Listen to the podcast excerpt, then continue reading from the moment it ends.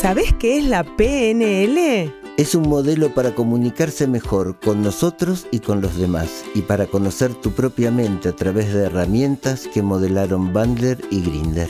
Somos Fer Cooperman y Ale Ferrari de Con Prosperidad y este es nuestro podcast para que tu inconsciente juegue en tu equipo. Hola, buenos días, buenas tardes, buenas noches, según donde nos estés escuchando. Hola Fer. Hola Ale, bienvenidos a todos. Un placer estar aquí y que vos estés allí. Hoy vamos a hablar de la comunicación gestual. ¿Te parece? Sí, me parece muy bien. Vamos, arrancamos. Dale. ¿Cuánto para aprender? Cuando nos comunicamos, una pequeña parte de nuestra comunicación es consciente. El resto de la comunicación suele estar en un marco inconsciente, así que nos comunicamos de conciencia a conciencia y de inconsciente a inconsciente. Mucho de lo que comunicamos inconscientemente son gestos. Eh, gestos de la cara, gestos del cuerpo, gestos de las manos. Eh, cuanto más obvios estos gestos, menos los percibe la conciencia y más los usa el inconsciente para comunicarse. Por eso es que te escuché que el consciente lo registra muy poquito. Muy poquito, en general está por fuera. Pero cuando esta información inconsciente de algún modo no coincide con lo que nuestra conciencia está escuchando, se siente raro. No le creemos a la persona, no confiamos. Porque bueno, hay muchas pautas de cómo hacer los gestos la gente cuando se está comunicando bien y cuando está discutiendo, por ejemplo. Empecemos por a dónde apuntan las palmas, que es una fácil. Buenísimo. Las palmas apuntan para abajo, una hacia la otra o hacia arriba. Siempre estamos en algún canal pensando en imágenes o pensando en sonido o en sensación si te lo perdiste, escucha los podcasts que hablamos de los sistemas representacionales visual, auditivo, kinestésico para poder seguirnos mejor en este podcast. Sí, sí. Así que si una persona tiene las palmas para arriba, ya sea quietas o moviéndola, está en el canal kinestésico, está sintiendo. Si la misma persona tiene una palma hacia la otra, está en auditivo. Y si las palmas están para abajo o está señalando abiertas o cerradas las manos, está en visual. Así que si vemos a una persona que está con las dos palmas para abajo y le decimos, viste tal cosa, la persona enseguida nos va a sintonizar porque ya internamente está imaginando cosas. Está en ese canal. Si la persona está con las manos de costado y le decimos contame tal cosa o eh, te dijeron tal otra o cualquier predicado auditivo, la persona enseguida se va a comunicar con nosotros. Y si la persona tiene las palmas para abajo, va a estar en visual, le decimos viste, de costado auditivo escuchaste, y si las tiene para arriba las palmas, está sintiendo cómo estás sintiendo esto, qué impresión te produce aquello. Hacemos todas consultas kinestésicas y la persona fácilmente nos va a dar la respuesta. Si lo hacemos al revés, la persona está con las palmas para abajo y le decimos cómo sentís tal cosa, le va a costar respondernos. O cómo escuchás tal cosa, le va a costar respondernos. Si tiene las palmas de costado y va a estar escuchando y le preguntamos por algo que se ve o algo que se siente, también le va a costar. Lo estoy haciendo y cuesta, háganlo. Porque no sintonizamos. Así que siempre que queremos sintonizar con alguien, miramos en qué posición tiene las manos y le decimos una frase, un predicado que sea en ese canal. Y eso ya nos sintoniza en la con la percepción interna de la otra persona. O sea, les hago un resumen, se acuerdan que hay varias maneras de conocer al otro. Uno por los accesos oculares, le hacemos preguntas y según para dónde vaya el ojo, el movimiento ocular, sabemos si es visual, auditivo o kinestésico. Otros son los predicados, cómo habla. Y otra forma ahora es con las manos. ¿Es así? Exactamente así. Buenísimo. Bien, ¿qué pasa? Cuando las personas se sienten bien, las imágenes positivas son más grandes, las negativas son más chiquitas y están alejadas, y todo lo que sea diferente, el día, la noche, lo masculino, lo femenino, se ve como contrario. Así que cuando la gente tiene esas imágenes en su cabeza y conversa con otra persona que está igual, es muy fácil discutir. Una discusión es una escalada armamentista y la gente sale de la discusión sintiéndose peor que como entró a la charla y con su modelo del mundo dañado o herido de algún modo. Cuando la gente se siente bien, el positivo es más grande, el negativo es más chiquito y lo diferente se ve como complementario.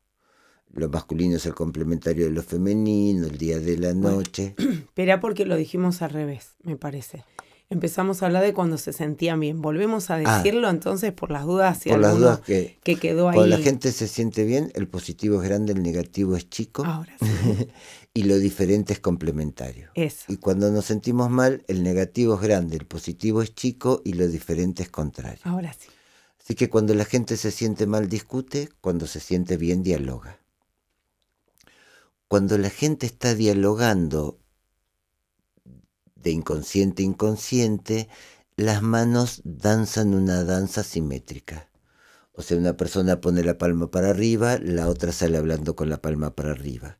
La persona está hablando con la palma para abajo, la otra contesta con la palma para abajo, y si ustedes observan un diálogo, los gestos de las manos se responden. Rapor. Entran en rapor inconsciente. Cuando la gente discute, ponen específicamente otra posición de manos. O sea, si una persona las tiene una palma hacia la otra, cierra los puños y las deja ahí. Y si el otro está en visual, apoya fuerte las manos y las deja ahí. Y si está en kinestésico, también cierran los puños o retraen las manos o... Una guerra de gestos. Una discusión de gestos, o sea, porque eso permite la discusión porque si estamos en una habitación y vos la estás mirando y yo la estoy escuchando, describimos dos habitaciones diferentes. Totalmente. No nos vamos a poner de acuerdo en que es la misma habitación porque vos estás viendo y yo estoy escuchando. Entonces, cuando la gente quiere descomunicarse, básicamente, específicamente usamos un canal distinto que el que está usando el otro. Si recuerdan cualquier discusión con su pareja, sus compañeros de trabajo y qué sé yo, cuando la gente discute, miren las manos y van a ver que específicamente cada uno va a mantener las manos en una posición determinada. Miren que me dedico a esto y sin embargo esto nunca le había prestado atención, así que a prestar atención todos porque creo que nos facilita la vida en nuestra casa, con nuestros hijos, con nuestras parejas, con la señora que trabaja en tu casa, con tu mamá, con tu papá y después también con el trabajo. Sí. El modo rápido, inconsciente con las manos de pasar de la discusión al diálogo es mirar qué posición de manos tiene la persona con la que estoy discutiendo y poner la misma posición de palmas, si las tiene para una para la otra, una para la otra, si las tiene para arriba, para arriba, si las tiene para abajo, para abajo. Cuando le conteste en el mismo canal, la persona se va a sentir en rapor y va a querer salir del rapor, así que va a cambiar la posición de manos. Y hay que ir a cambiar la posición de manos. Y nosotros la cambiamos por segunda vez. En general con eso alcanza alguna persona muy enojada, a lo mejor necesitamos emparejarla en tres posiciones de manos. ¿Cómo sería tres veces hacerlo? Claro, o sea, limitamos una vez las manos, una segunda y una tercera. Y con eso la persona empieza en sintonía a bajar el caudal de enojo. Eh, em, uno empieza a sintonizar con la percepción inconsciente que esa persona tiene del mundo. Y en general con los que sintonizamos tendemos a relajar Así que como empezamos a percibir el mundo más parecido, empezamos a tener el problema atrás, la imagen positiva adelante, nos vamos para adelante en vez de para atrás. Exactamente, exactamente. En general queremos resolver las discusiones conscientemente. Más comúnmente queremos ganarlas porque ahí nosotros también estamos adrenalínicos y estamos, pero bueno, nadie gana una guerra, decía Sun Tzu, y nadie gana una discusión. Las dos personas se sienten mal, todo es. Ahora, si uno quiere terminar la guerra o la discusión, el modo es sintonizar con la otra persona inconscientemente. Esa sintonía inconsciente va a hacer que la comunicación consciente pase de la discusión al diálogo. Qué maravilloso. Y pensaba, ¿qué posición recomendás? Suponete que estamos hablando con mi pareja, con mi marido, y estamos paralelos. Paralelo es más difícil poder descubrir cómo se está moviendo. Si me pongo de frente va a parecer raro porque nunca discutimos o hablamos de frente. ¿Hay alguna posición que vos recomendás como para poder descubrir más al otro? En el trabajo es más fácil estar de frente, pero personalmente con alguien o con un hijo que lo estás abrazando y está enojado, ¿cómo haces para poder, sin que sea tan obvio, el poder observarlo? Sí. El cerebro límbico es como un cerebro de mamífero y viste si un perrito o un gato está lastimado y vos te acercás a tocarlo, te tira a morder. Sí. Las personas hacemos igual. Menos obvias quizás. Eh, sí, pero tiramos algún tipo de tarascón cuando estamos heridos porque eh, el dolor te hace reaccionar no solo con miedo, sino con ira. Así que siempre que nos vamos a acercar a otro ser humano que está herido en ese momento, conviene acercarse con cuidado. Las personas tienen un campo de representación mental que es más o menos hasta donde estiramos el brazo, como necesitamos tocar las imágenes y las ideas, hasta ahí es nuestra mente.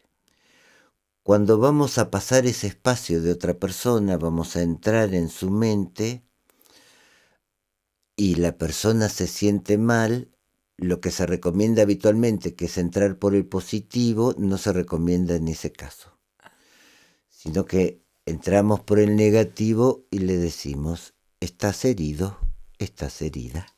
El reconocimiento de la situación. Sí. Y después conviene pasar o la voz a la otra oreja, o si podemos el cuerpo al otro lado,